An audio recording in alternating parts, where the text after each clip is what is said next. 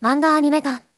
天球さん、40代男性、アーカイブゼ会の方です。ゼミ生の方です。以前岡田先生は、次回のエヴァ劇場版は、東方東映カラーの3社同時上映。この工業の力で工業成績トップを狙いに来ると解説をしてました。あ、してた、してた。しかし、昨今の鬼滅ブーム。宮崎駿に鬼滅を見たか聞きに行くようなしょうもない雑誌報道もあったぐらいです。ありましたね。この後のエヴァ、この鬼滅ブームの後のエヴァだとだいぶ情勢が悪い、もしくは印象的に弱くなりそうです。この鬼滅ブームが何か次回のエヴァに影響があるとお考えはありますでしょうか？ってことなんですけども、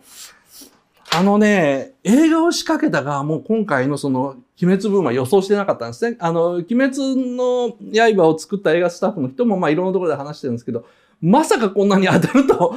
こんなに当たると分かってたらもうちょっと準備したんでしょうけども、こんなに当たると思ってなかったんですよね。だから、もうでも、それでも年内か、早ければ年内か、お正月明けにはですね、工業1位になるでしょう。千と千尋を多分抜いちゃうと思います。で、えー、現在のですね、えー、工業ランキングどういうふうになってるのかっていうと、ちょっとまとめてみました。えー、今はですね、千と千尋の神隠し308億円なんですけども、まあ、あの、今週の報道まで275億円いってるんですよ、鬼滅の刃。これで2位ですね。で、タイタニックを抜いてですね、アナ雪抜いてですね、で、君の名はも抜いたわけですよね。で、この表で赤い字、赤い文字で書いてるのがですね、アニメなんです。で、青い字がハリウッドの超大作ですよね。で、1月にですね、エヴァが公開されると、おそらく250億までは行くと思うんですよね。あのこれは前も話した工業形態が特殊で、東方東映っていうですね、両方の会社でやるので、映画館がかなり抑えることになると思う。つまり、スクリーン数が多いんですね。で、映画の興行記録っていうのは、実はスクリーン数でほとんど決まる。鬼滅の刃も同時期のですね、そう当たりそうな映画がなかったから、映画館が自分のところで判断して、どんどんどんどんスクリーンをですね、鬼滅の刃に持っていたというのがですね、この今回の興行成績の伸びだと思うんですね。で、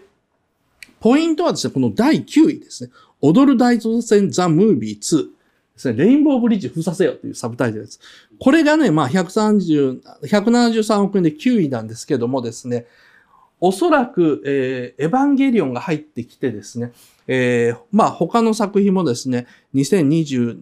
年に入ってくるとですね、こいつがですね、ベスト10から落ちるんですよね。で、この踊る大捜査線っていうのが映画の興行ベスト10にいた意味、かつては1位だったんですよ。それがもう落ちて落ちて落ちて、今9位なんですけど、かろうじてここに引っかかってる。ここにですね、日本の実写映画に未だに予算が出てる秘密があるんですね。あの、フジテレビが、つまりテレビ局が本気で宣伝して、で、面白い映画を作ったら、こんなに興行成績伸びるんですよという証拠として、物件として使われてきたですね、踊る大捜査線が、もしベスト10の外にこぼれ落ちるようなことになればですね、その、多分、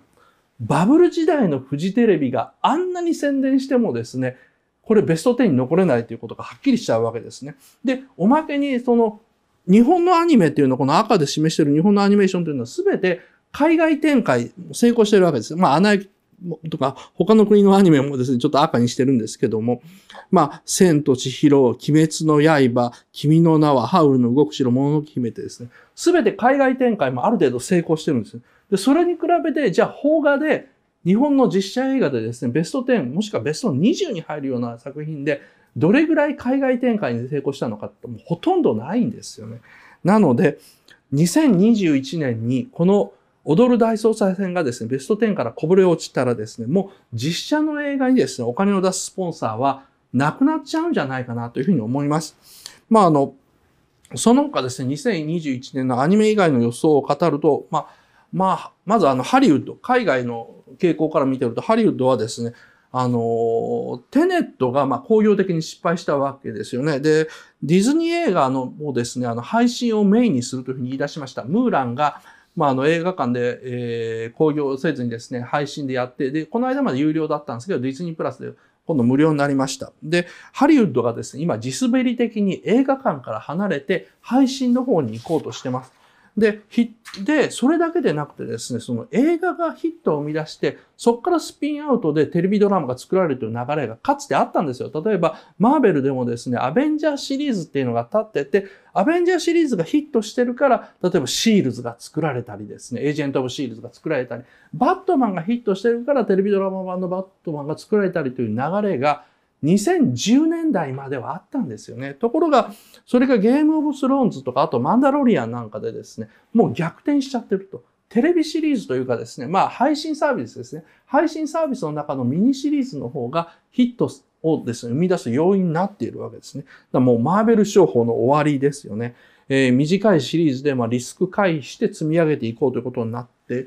きてると思います。だから、ハリウッド映画界もね、日本の実写だけでなくて大きい地滑りが今起こしてる最中ですよね。で、さっきのまあ日本の映画、邦画に戻りますね。邦画はですね、あの、金曜ロードショー以外、とりあえずテレビのですね、民放のテレビの映画番組というのがなくなりました。まあ一応あの、テレビ東京の午後のロードショー、午後ローは残ってるんです。午後ローはね、ものすごいラインナップしてるんですけど、あとフジテレビが時々深夜で、あの、月に2回ぐらいやってくれるのがあるんですけども、それでも毎週毎週ですね、ゴールデンタイムに映画を届けるというのは、金曜ロードショー以外つ、あの、絶滅しちゃいましたよね。で、えー、まあ、他にもですね、日本の映画ってあんまり明るい要素がなくて、例えばその今年になってから主演俳優じゃなくてですね、さ脇役ぐらいの人が、あの、スキャンダル、それもまあ不倫とかですね、麻薬とかですね、そういうスキャンダルでどんどんどんどん公開延期になったりですね、公開中止になったり、まあ、まあね、あの、公開されたものもあるんですけど、そういうふうな騒ぎがあるのでですね、あまりにリスクが高いと。実写映画っていうのは、そんなにリスクが高い割にどれぐらいペイバックがあるのかっていうのがわかんなくなってきてるんですね。だから、多分その実写映画に関しては、その映画館という存在を含めて、ちょっとね、あの、しんどい一年になりそうだなというふうに思います。